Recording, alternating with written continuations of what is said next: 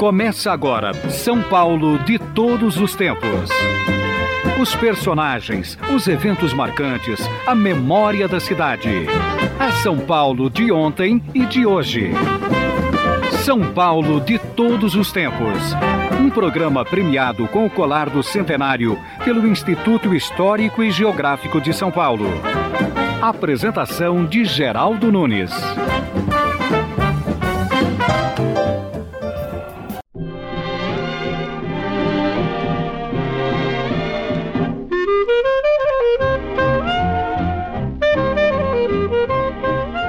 Estamos ouvindo Frenesi com Art Shaw e sua orquestra, música que integra a trilha sonora do filme A Era do Rádio. É um filme lindíssimo de Woody Allen, feito nos anos 80. Eu não me canso de ver sempre que posso A Era do Rádio. Uma beleza. Vamos ouvir um pouco mais.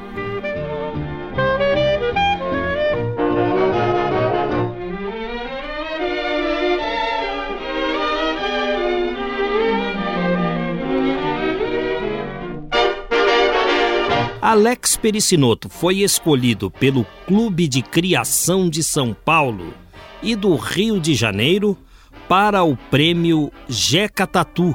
O prêmio Jeca Tatu visa valorizar a linguagem brasileira na propaganda, conservando as raízes e os valores da cultura do país.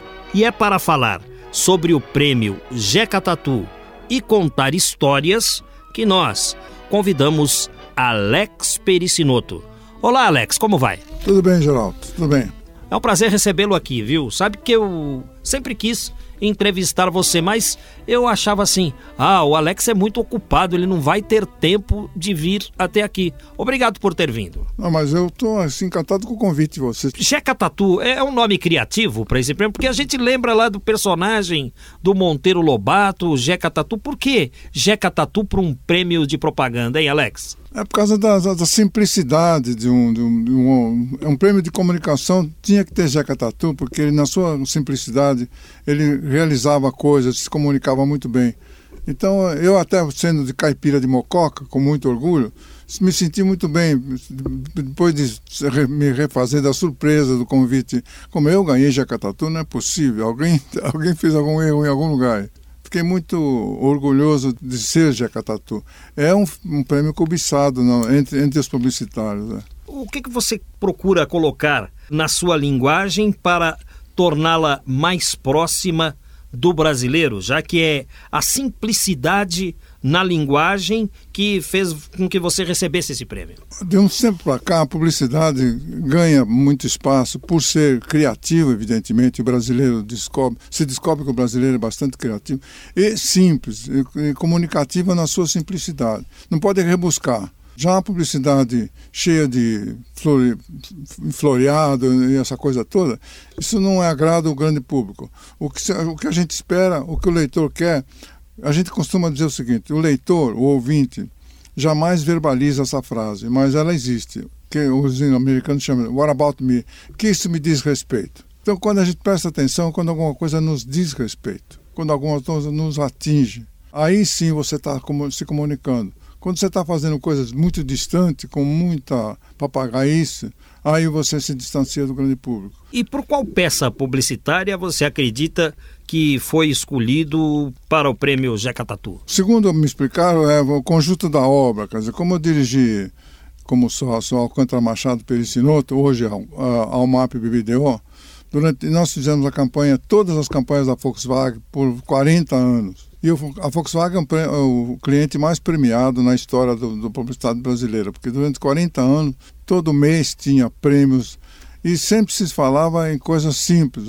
A partir do carro, ele já era um carro, o Volkswagen era um carro despojado, tá certo? Um deles foi chamado de pé de boi porque era tão simples o carro que ele era uma, uma ferramenta de trabalho. Aí a gente fazia coisas assim, por exemplo, Volkswagen até aqui, mesmo fora do Brasil, a Volkswagen tinha essa linguagem, quer dizer, um carro, punha assim numa foto, um Volkswagen novinho, em ordem, com pneu furado. E o título era Ninguém é perfeito. Alguma coisa de ruim sempre tem. Mas era, era desse tipo de coisa uh, com humor, com uh, irreverência, que a gente fez muita campanha. Então aqueles antigos comerciais do Fusca foram produzidos por sua equipe? Com certeza, durante 40 anos. O que, é que você gosta de produzir mais? Anúncios para os jornais, para o rádio ou para a televisão? Rádio é uma coisa que me apaixona, porque rádio, primeiro, o rádio é um veículo injustiçado, né? A gente sabe que rádio tem uma força incrível. Cada essa entrevista, eu vou andar na rua com meus amigos, todos vão porque eles ouvem rádio no carro e, e etc, etc, etc. E o rádio vem crescendo, até porque quando, quando cresce a indústria automobilística, a rádio vai junto. E rádio é uma coisa que cabe se fazer a coisa com reverência, com humor. Me encanta ver o rádio que tem humor. E você já produziu para o rádio também? Por exemplo, a campanha, não tem um tecido que não, não amarrotava e não perdia o vínculo. Então nós fizemos uma campanha chamada Senta, Levanta, Senta, Levanta, Senta, Levanta. Esse ficou famoso e foi pela, feito pelo rádio. Senta, levanta, tira o paletó, põe o paletó. Exato. Isso mesmo. Esse era Nikron, da, da Sudantex. E esse cliente era engraçado, porque toda vez que eu levava a campanha para ele aprovar, antes de eu apresentar a campanha, ele dizia, Alex, eu, você pode abrir a campanha que você quiser, mas eu vou tirar a conta da Almap, da Alcântara Machado Pericinoto. Eu falei, mas por quê? Não, porque eu... ele fazia isso para quebrar meu, meu, meu porte, pode dizer o seguinte. Pra me... Eu já sentia com os dedos encolhidos dentro do sapato. E apresentava a campanha e tal, e ele era meio durão, fechado e tal. Até um dia comecei a inventar historinha. Eu cheguei lá falei, seu Neuenberg era o nome dele, seu Neuenberg, o senhor está ficando famoso. Falei, Como eu, famoso? Por quê? Porque eu tomei um táxi aqui no Rio de Janeiro e deu o endereço da agência, Rua Correia Adulta, no Catete. Aí o motorista andou um quarteirão falou, o motorista de praça falou, vem cá, Lá não são as Alcântaras Publicidade? Eu falei, lá são as Alcântaras Publicidade. Então. Vem cá, vocês não estão para perder a Sudantex? Então ele, aí ele falou, ah, eu estou ficando famoso. Até um dia, naquela época, a gente tomava um avião de São Paulo para o Rio e a gente era revistado no aeroporto. Você não pegou essa história, né? O não. governo militar, a gente tinha que apresentar um documento, era revistado, em seguida abriu a mala, a mala da gente. Tinha uma mala 007 que tinha o storyboard, tinha uns anúncios lá. Aí ele me revistou, Aí eu cheguei para o Nauenberg lá e falei, olha, o senhor está ficando famoso em São Paulo. Falei, o que que houve? Não, eu fui revistado no aeroporto, ele mandou eu abrir a minha maleta, eu abri a maleta, tinha um storyboard, o, o projeto de televisão para o senhor, e o guarda falou, isso aí é, é storyboard? Eu falei, é storyboard. O guarda, eu falei para o guarda, ah, é um minuto ou trinta? Eu falei, é, é um minuto de duração. Ah, então é lançamento? Lançamento. Então ele fechou, eu não gostei, o senhor Nauenberg não vai aprovar. ele, ele, ele, gostava. Aí nós ficamos grandes amigos por causa do humor. São as histórias do Alex Pericinoto aqui conosco dentro do São Paulo de todos os tempos. E como é que surgiu em você o gosto pela publicidade? Quando é que você descobriu que tinha jeito para criar anúncios? Pois é, eu era moleque, tinha meus 14, 13, 14 anos, e minha mãe não podia pagar empregada, e eu, então nós éramos todos marmanjos lá em casa. E eu tinha que ajudar minha mãe a lavar louça, encerar a casa, aquela coisa que todo moleque marica tinha que fazer. E eu estava de joelho encerando a casa eu punha jornais para não escorregar, para não enquanto a cera não secava. E aí, de joelho, eu ficava olhando os jornais e via umas coisas bonitas, umas publicidades interessantes, uns desenhos. Aí eu, eu rasgava aquilo e à noite tentava reproduzir. Eu posso dizer que eu entrei na publicidade de joelho, porque eu comecei a prestar atenção como é que eram feitos. Eu queria, eu questionava, por que que fazem isso? Por que que eles escrevem essas coisas aqui? E aí, por curiosidade, a, a base de um publicitário está na observação. Se tem um senso de observação, ele tem meio caminho andado. Curiosidade, então, a, acelera mais ainda o processo. E aí vem a famosa pergunta: por quê? Se você começar a tentar baixar as respostas com seus porquês, você chega mais depressa lá. E o seu primeiro emprego foi já na publicidade ou você Não, trabalhou com outras coisas antes? Primeiro emprego foi ajudante de tecelão numa fábrica. Aqui em São Paulo? Aqui em São Paulo, na Matarazzo. Eu fui empregado do André Matarazzo. Meu amigo André Matarazzo, a gente brinca sempre porque... O secretário da sua secretário, prefeitura, é. é? A família dele era dona da, da Matarazzo. Depois de muitos anos, nós vamos nos encontrar. Quando então ele, ministro, ele me convidou para trabalhar em Brasília com ele. Mas foi uma experiência adorável, porque ele tem uma personalidade que é uma doçura, e organizadíssimo, eficiente, como sempre, e um grande amigo. Eu trabalhava para a família Matarazzo como ajudante de tecelagem, consertava tiar, fazia aquelas coisas que um ajudante faz. Depois, aí sim eu passei para uma sessão de gravura, que já é já era uma coisa mais ligada a desenho, que era desenhar tecido. E daí para frente foi foi fazendo um, uma pasta para trabalhar em agência e acabei entrando como trainee de uma agência na época. Você nasceu em Mococa, você disse, Nasci né? em Mococa, exato. E foi lá que você iniciou os seus primeiros estudos? Foi lá que eu fiz o. Eu fiz em Mococa, eu fiz o grupo escolar. Conta a sua história de ser canhoto e os sofrimentos. Ixi, Porque você escrevia ao contrário, como é que é isso? Eu era canhoto, mas ah, eu tinha que escrever com espelho. Quer dizer, a minha lição de caderno não podia usar o lado contrário da folha, porque a professora tinha pôr através da luz ou na, no- na janela para ler o que eu havia escrito. Então eu era, dava prejuízo para meu pai, porque disse, você nem pode usar o caderno todo, porque eu escrevia tudo ao contrário, daqui para lá, ou seja, da direita para a esquerda. Durante 4, 5 anos eu fiz isso com uma relativa facilidade. Mas a professora não gostava. Então ela batia com a régua.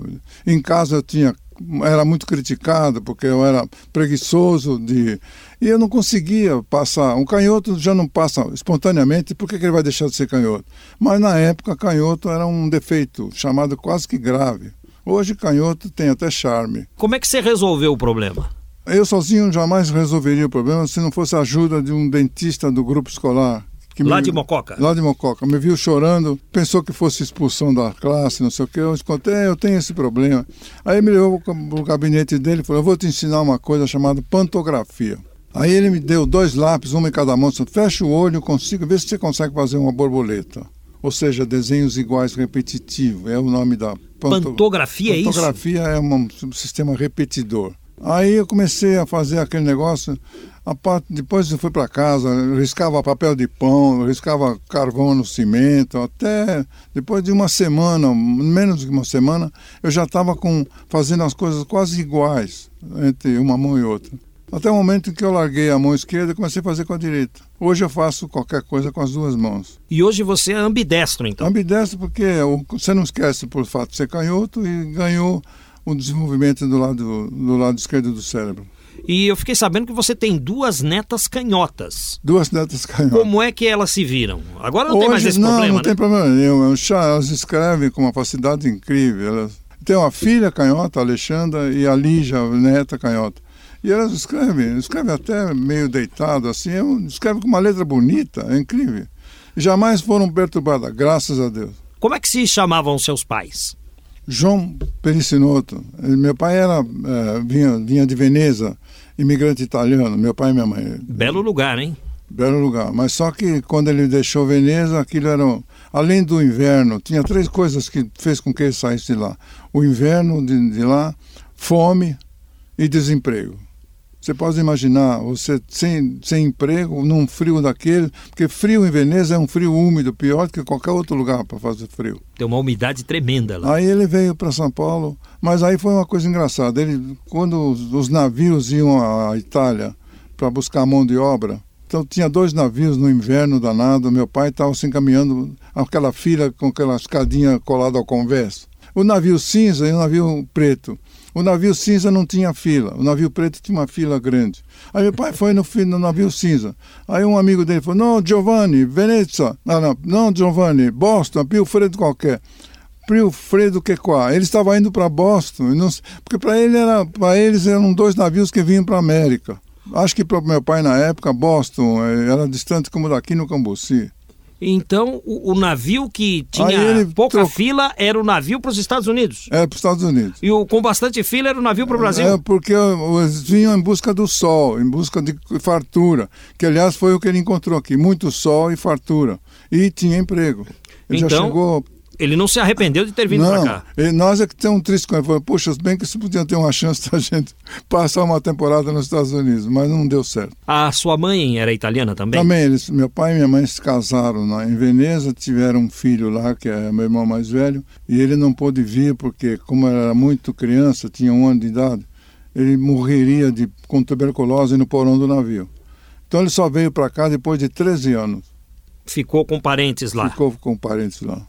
E aí vocês se instalaram em Mococa. Mococa, Já vieram direto? Já era uma triagem. Chegava na, na imigração, já sabia para onde tinha ir, eles distribuíam mão de obra.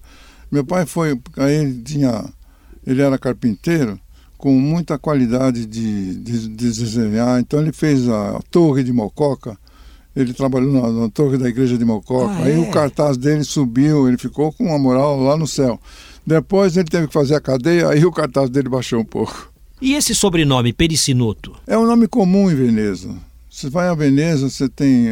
Eu fui a Veneza recentemente, fui visitar o cemitério, tinha uma rua de Pericinoto. É um nome muito comum lá, um nome vêneto.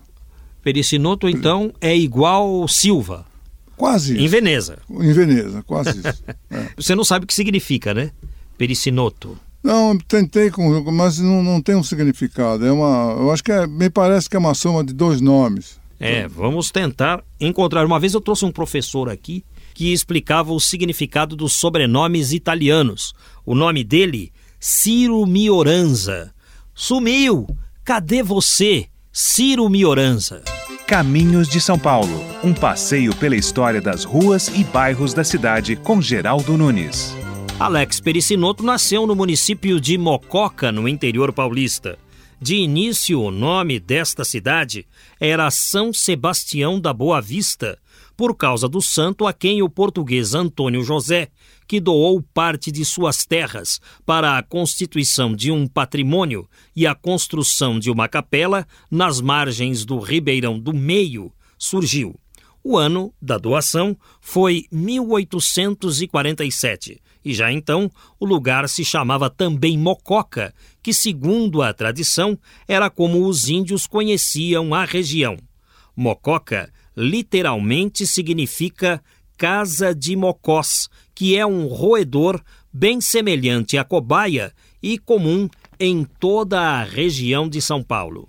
E, nesse caso, o nome seria formado pela constituição de Mocó e Oca. Mococa foi sucessivamente freguesia de Casa Branca, de Caconde e de Casa Branca novamente, quando se emancipou como vila em 1871.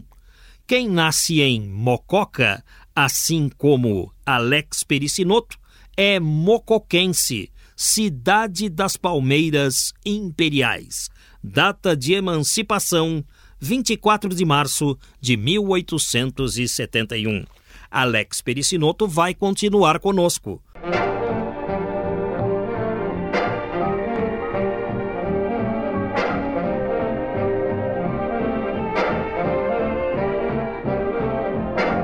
Publicitário Alex Pericinoto, prêmio Jeca Tatu 2007, está aqui conosco. O personagem de Monteiro Lobato, que no passado já foi sinônimo de alguém pobre e ignorante, agora é significado de quem sabe criar com originalidade.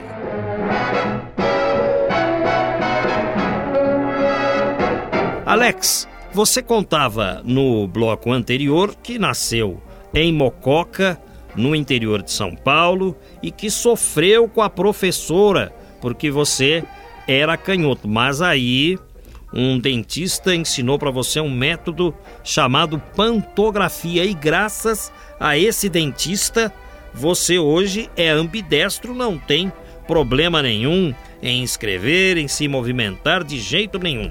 Mas com que idade você veio para São Paulo, Alex? Com 10 anos, mais ou menos. Foi morar em que bairro? Foi morar numa periferia distante, com as ruas daquela região, na periferia de Belenzinho, não eram calçadas. Então nós amassávamos barro para sair, para ir à escola. A gente pô, mandava num, num lamaçal, sendo que o lamaçal, quando a chuva acontecia, emendava as ruas e as calçadas num, num lago só. E a gente andava naqueles, naquela lama toda durante uns cinco ou seis quarteirões até chegar no, num bonde para depois ir para a escola. Então você morou no Belenzinho?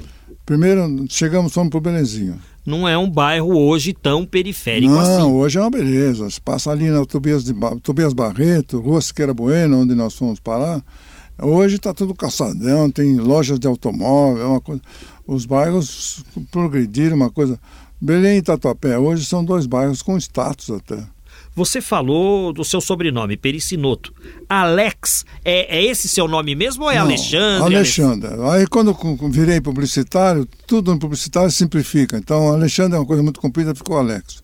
Aí quando eu viajei para os Estados Unidos, mas isso é uma outra história, lá o meu nome sofreu uma, uma correção também. Porque eu, uma vez eu havia marcado uma hora com um escritório americano e eu estava tenso, que eu queria fazer uma boa figura lá, não sei o quê. Aí eu me apresentei à recepcionista, ela falou, Your name, eu cheguei e falei assim, I'm looking for Mr. Bernbach. Eu estava procurando Mr. Bill Bernbach. Ela falou, Your name, please. Aí eu falei, Alex Pericinoto. Ela falou, Alex what? Aí eu falei, é esse mesmo. Pericinato? Eh, Pericinoto. Aí eu fiquei conhecido durante uns cinco anos, que eu ia lá, cada seis meses ia lá, fazer estágio e tal. E eu era conhecido como Pericinoto, porque eu fiquei com vergonha de mudar o que ela achou que era, né? Pericinoto. Pericinoto. Alex, e aqui em São Paulo, você trabalhou com o quê? Aqui... Antes, antes da publicidade. Antes da publicidade, eu fazia meu, os imigrantes, no, na sabedoria dos imigrantes, quando não tinha chance de escola, não tinha chance de grandes de fazer universidade e tal, meu pai dizia, olha, a saída é aprender ofício. Então, um tem que ser mecânico, o outro tem que ser. Então, meu, meu pai, o primeiro ofício que ele quis ensinar era barbeiro. Eu fui ajudante de barbeiro. Ai, mas não deu certo. Com a primeira barba que eu tive que enfrentar, o cavalheiro tinha espinha. Ai, meu Deus, isso é um drama para contornar aquela espinha lá. Aí eu pedi para o pai. Aí ele me pôs numa fábrica de biscoito, biscoito Raúti, no Belém. Aí eu fiquei uma temporada lá e ganhava um quilo de biscoito por dia para levar para casa como parte do salário. Foi divertido, foi leve. Mas aí eu, eu tinha que, nós mudamos do Belém, eu tive que deixar aquele emprego. Aí eu fui aprender, fui ajudante de açougueiro na rua do Dr. Clementino, já no Belém, perto do Lago São de Belém. Até quando eu fiz 14 anos, porque tudo isso aconteceu, eu tinha emprego antes de 14 anos.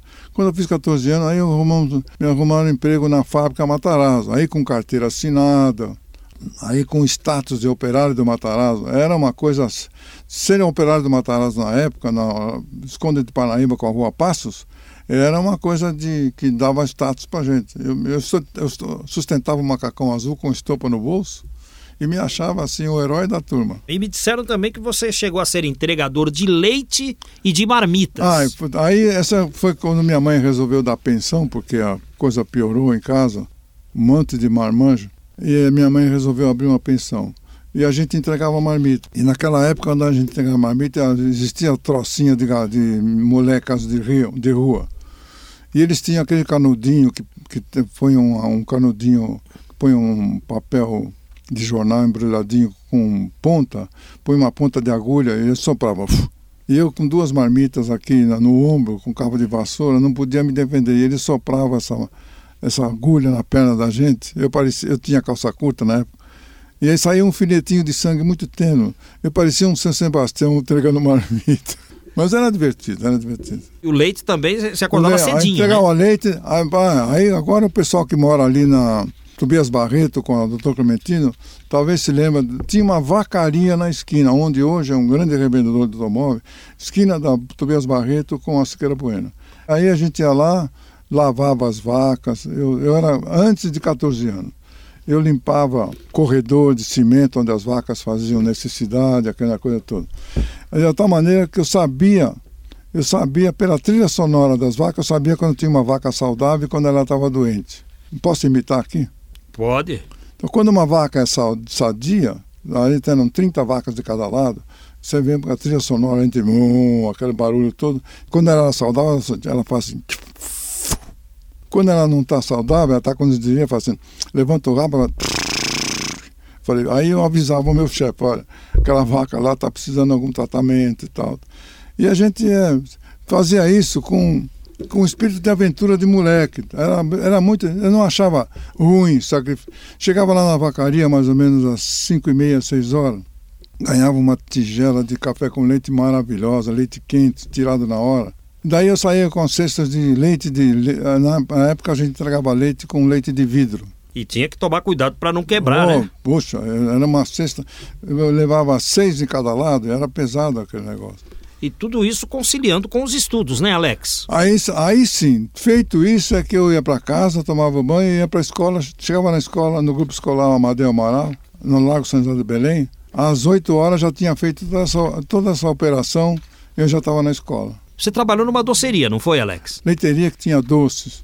Então se juntava tudo ali. Juntava tudo ali. Ali, ali já foi uma coisa de aventalzinho branco, de eu parecia um enfermeiro atendendo no balcão, mas eu nessa fase eu fiquei pouco tempo porque aí veio o emprego da Matarazzo. A gente queria o um emprego na Matarazzo porque, como até hoje, sonhava-se com carteira assinada, sonhava-se com uma profissão. E meu pai ficou contente porque lá no Matarazzo você vai ser um operário do Matarazzo profissional, pode atender mecânica, ou aprender tecelão, já era uma profissão. Mas aí o meu encanto pelo desenho e pela, pela publicidade falou mais alto. Alex, quando é que a Sears entrou na sua vida? Você lembra de tudo. A Sears veio para cá no Brasil em 49, 50. E eu estava na época fazendo desenho, mas eu não fazia desenhos na Matarazzo e queria trabalhar numa agência, mas não tinha chance. Daí quando chegou a CISA, eu falei, opa, vou, vou aprender com os americanos. Fui lá me prontificar a trabalhar na publicidade. Falou, você sabe desenhar? Eu falei, sei. Então ele pôs um liquidificador no centro da mesa e nós éramos em quatro candidatos. A gente tinha que desenhar o liquidificador. De quatro, dois foram aprovados. Eu e o Mendonça, nós fomos aprovados. Aí eu virei desenhista de itens. Então eu desenhava todos aqueles desenhos que a loja de varejo desenha para pôr no jornal. Eu fiz aquilo. Foi um emprego mais delicioso. Aí eu, e eu aprendi inglês com o pessoal da Sears. Eles tinham uma boa vontade incrível com quem quisesse aprender inglês. Ali eu gamei, trabalho limpo, eu tinha camisa com bolsa e lápis no bolso, não tinha mais macacão, não tinha mais estopa. E o salário era bom? O salário era bom. Aí então, isso já, aí já foi o primeiro ganhei, passo, né? Como desenhista, já ganhava três vezes mais do que eu ganhava no Matarazzo. Entregava o envelope fechado para minha mãe, mas com um orgulho danado. Foi, uma, foi, uma, foi um upgrade, foi um progresso nítido. Eu fico imaginando, porque você se reportou aí ao final dos anos 40, a televisão não existia ainda, então as pessoas viam as imagens nos jornais devia ter muita propaganda em jornal. Não, mas nós em casa, o veículo lá de casa era rádio. O rádio a gente ouvia programa de humor, até as novelas de rádio na época. Então, como jornal, meu pai não tinha dinheiro para assinar jornal. Então a gente sabia tudo através do rádio. Rádio, nós fomos criados ouvindo rádio. Você se lembra de algum programa marcante dessa época? Ah, me lembro que a gente parava em casa quando tinha um programa, não sei se você lembra um programa chamado Inhototico. Grande em Ototico, né? Durante muitos anos em Ototico faziam uma coisa de tão família, uma escolinha do Ototico. Aí tinha os programas caipira. Meu pai adorava aqueles programas caipira. Alex, será que um dia teremos de volta programas ah, familiares do tipo em Ototico? Que assim? coisa saudável, que coisa. Olha, é uma questão de programar, porque deve, é impossível que isso não agrade de novo uma molecada. Nós éramos, ficávamos, a gente ficava a sala inteira sentada, o rádio não ficava na altura do olho da gente, ele ficava pedestal mais alto, era uma mão francesa que segurava o rádio um pouco mais alto na parede. Alex, eu entrevistei a Lolita Rodrigues. Aí a Lolita Rodrigues ficou falando dos tempos da Tupi, que do beleza. Clube dos Artistas, do Almoço com as Estrelas. E eu me lembrei também das novelas da Tupi. Antônio Maria, que era um portuguesinho. Ai, que delícia. Depois Nino, o italianinho, que era o Juca de Oliveira. Juca de Oliveira, eu conheci o Juca de Oliveira, conheci, quer dizer, descobri que existia uma pessoa maravilhosa, Juca de Oliveira, passava do italianinho. Umas novelas tão ingênuas, dedicadas mesmo para garotada. E não, a família toda. Não volta mais isso, não? Está voltando com outro formato, mas eu acho que ah, vai aparecer, pelo menos devia voltar no rádio, porque o rádio tinha isso. O, as novelas começaram no rádio, porque o rádio é. As novelas. Acho que na Rádio São Paulo era uma rádio só de novela o tempo todo. Eu vou fazer uma pergunta para o publicitário, então. Alguém se interessaria num tipo de programa desse no rádio? Eu diria que sim, porque eh, hoje tem que editar, porque a gente, por exemplo, como é que a gente ouve? Eu, por exemplo, ouço rádio assim. Eu estava no rádio com a minha mulher e estava tocando uma música e eu mudei. Ela falou, é, por que você tirou essa música? Por quê? Porque, porque nenhum cliente me pergunta que música você ouviu ontem. Ele quer saber going on, o que está acontecendo. Então, a notícia ou as histórias, isso que você está fazendo no seu programa, é uma delícia, porque história é parte do cotidiano. Eu, eu, não sei no meu caso, mas as histórias que você conta aqui, que eu tenho ouvido, a gente se identifica com as pessoas que viveram através de história. Todo mundo que. Porque nós, somos, nós estamos vivendo, mas na verdade nós estamos fabricando lembranças. Nós somos fabricantes de lembranças a todo momento. E quando você junta, edita, como você está fazendo, fica eloquente, fica gostoso, fica leve, fica família. E existe ainda tem, tem, uma possibilidade do Nino Italianinho voltar, do Antônio Maria. Especialmente alguns produtos que até hoje são produtos família. Por exemplo, através da profissão eu aprendi que alguns produtos são consagrados. Por exemplo, se você falar para minha mãe, der para minha mãe um papel branco embrulhado com pó branco, dizer, Dona, Dona Tereza, isso aqui é maisena, ela fala, não acredita. Maisena vem numa caixinha amarela, com letrinha tremida, escrito maisena.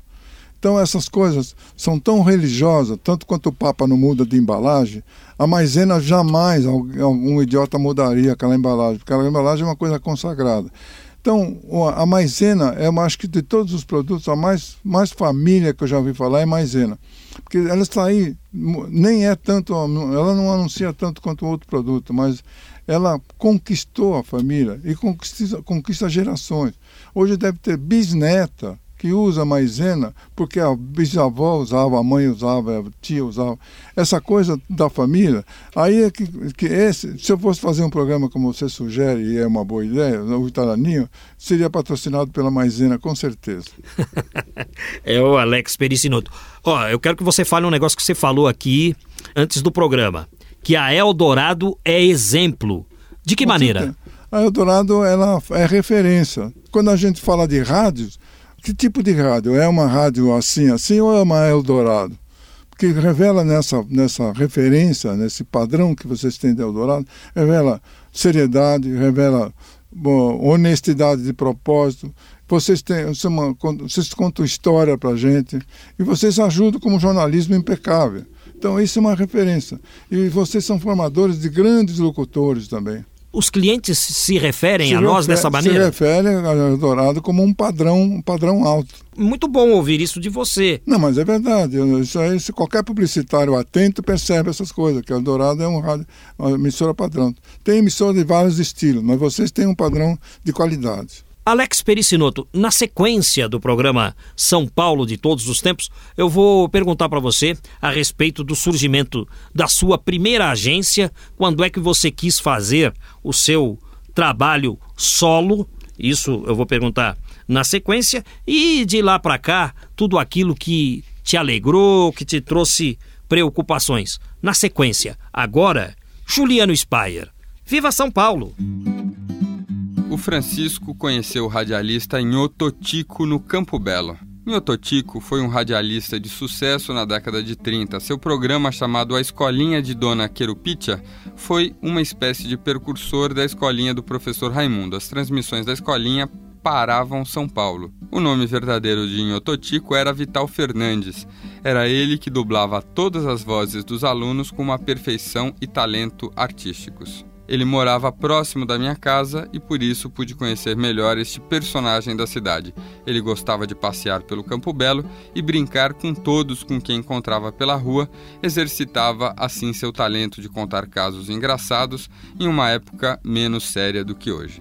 Viva São Paulo ajudando a escrever a história dos personagens da cidade. Participe pelo site. Já que o Juliano Spayer e o Alex Pericinoto falaram da escolinha do Inhototico, vamos ouvi-lo interpretando Dona Olinda. A Dona Olinda era uma dessas criaturas que nascera para ser professora.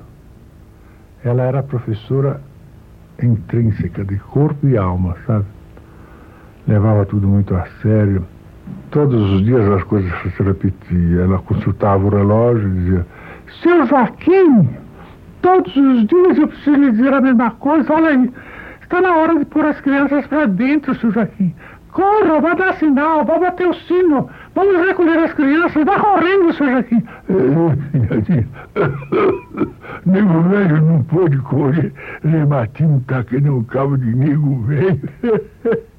Vamos, seu Joaquim, não conversa. Vá bater o sino. Bem, bem, bem. Meu programa não tinha sonoplastia, sabe? Porque era de improviso e eu fazia tudo. Bom, as crianças estão na classe. Minguinho, presente. Mingote, presente. Tá bom, deixa. Eu baixo. Mingau, presente. Soco, sim, senhora, presente. Japonês não precisa chamada, né? Japão não falta na escola. Eu sei disso. Gostaria que todas as crianças fossem assim. Seu Manuel, presente. Jorginho, presente. Sebastião, presente. E depois, então, conforme me ocorresse, era aula, né? Seu Sebastião, senhora, quem descobriu o Brasil? Não sei, dona Não quero conversa com o Brasil. Deus me... Menino, mas que coisa! Como é que posso ouvir isso da boca de um menino brasileiro? O que é que o Brasil pode esperar do senhor? É bem, o que é que eu não prometi nada para o Brasil? Um bruto paizão desse esperando de uma criança. Ele é que tem que pensar em mim, não eu nele. Onde você viu? Cala E assim. E já que o Alex Pericinoto disse ter produzido a maioria dos comerciais do Fusca, vamos ouvir um deles. Teto solar, teto solar, olha o céu, olha o sol. O Volkswagen tem teto solar tão bom. Volkswagen agora tem teto solar pra gente olhar o céu e toda a natureza mais perto de nós e um banho de sol dentro do Volkswagen. Olha o céu, olha o sol. O Volkswagen agora tem teto solar. Agora só me resta chamar um intervalo. São Paulo de todos os tempos. Uma viagem ao coração da cidade grande.